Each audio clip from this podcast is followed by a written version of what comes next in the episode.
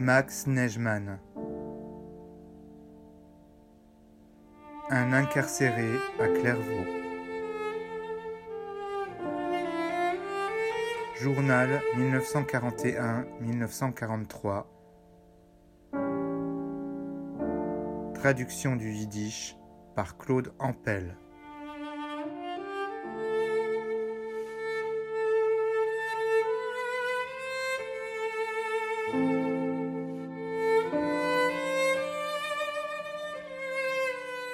Ce matin, nous avons reçu une carte de Weinblum du camp de Pithiviers.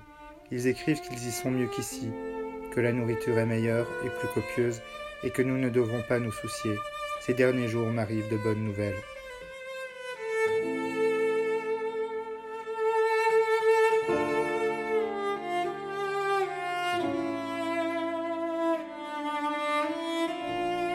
Mercredi 31 décembre 1941.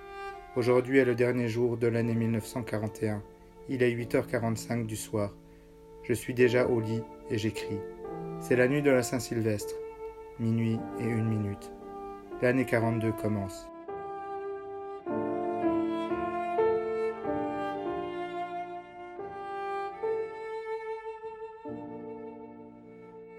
Le monde entier commence l'année et projette tous les plus grands espoirs. En ce moment, les plus grandes nations du monde sont en flammes. Le globe est asphyxié par les flammes, les canons résonnent. S'y mêlent les cris de ceux qui souffrent, et ils se propagent à travers steppes, champs, déserts brûlants, océans et les merveilleuses îles d'Hawaï.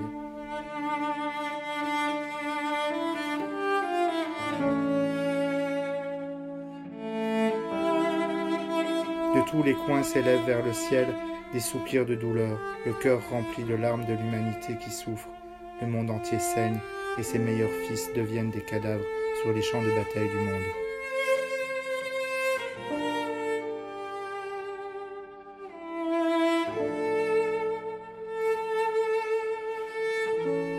La grande majorité d'entre nous espère et souhaite du profond du cœur que l'année 42 apporte la paix dans le monde et la victoire de la justice.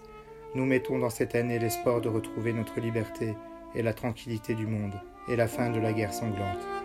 Beaucoup d'entre nous souffrent non seulement de la privation de la liberté, mais également de la faim qui nous affaiblit. Nous ne souffrons pas uniquement moralement, mais aussi physiquement, pas uniquement avec notre cœur, avec notre pensée. Cette faim qui fait crier, grincer des dents, et la sueur froide qui couvre le front. Des frissons parcourent le corps qui tremble, rempli de révolte. Nous sommes des pauvres créatures, ici rassemblées, exactement 500 soumis au destin, du terrible destin de Bagnard, Espérons que la nouvelle année nous apporte paix, joie et bonheur, et des lendemains lumineux qui vont éclairer le monde dans sa marche vers un avenir de justice.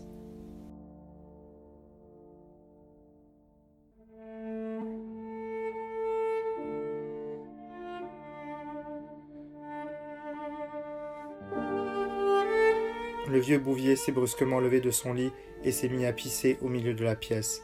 Après qu'il eut fini, il s'est assis. Il regardait autour de lui sans se rendre compte d'où il se trouvait. Haussmann a voulu le questionner, lui parler, et lui, il est resté allongé sans répondre. Jabouille sonnait, mais après un quart d'heure d'attente, Cartier et Grandjean sont arrivés. C'est lamentable. Cartier ne voulait pas de brancard, et les quatre types l'ont pris sur leurs bras. Cela me révoltait. Par une nuit froide de décembre, traîner un homme sur 200 mètres. La suite nous montrera ce qu'il en résultera. Malgré cela, Pelletier continue de plaisanter. Aujourd'hui, il nous a montré son cul. Ce sont des plaisanteries, mais déplacées.